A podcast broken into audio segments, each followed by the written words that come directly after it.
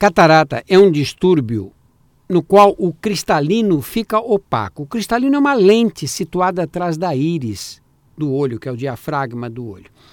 Os raios, para poder alcançar a retina, têm que atravessar o cristalino. Se ele estiver opaco, é impossível enxergar com nitidez. No início, a pessoa vê como se estivesse com as lentes dos olhos, dos óculos embaçadas, ou parece que vê uma névoa diante dos olhos. Com a evolução da doença, ela passa a enxergar, às vezes, até apenas vultos. A principal causa da catarata é o envelhecimento. Embora a catarata em geral apareça em pessoas com mais de 50 anos, há casos até de crianças que já nascem com a doença. Na maioria das vezes, porque as mães tiveram rubéola ou toxoplasmose no primeiro trimestre da gestação. O envelhecimento pode ser a principal, mas não é a única causa da catarata.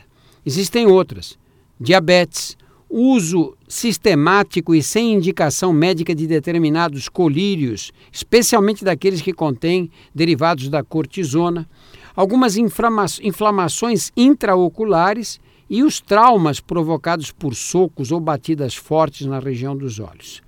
Só existe um tratamento para a catarata.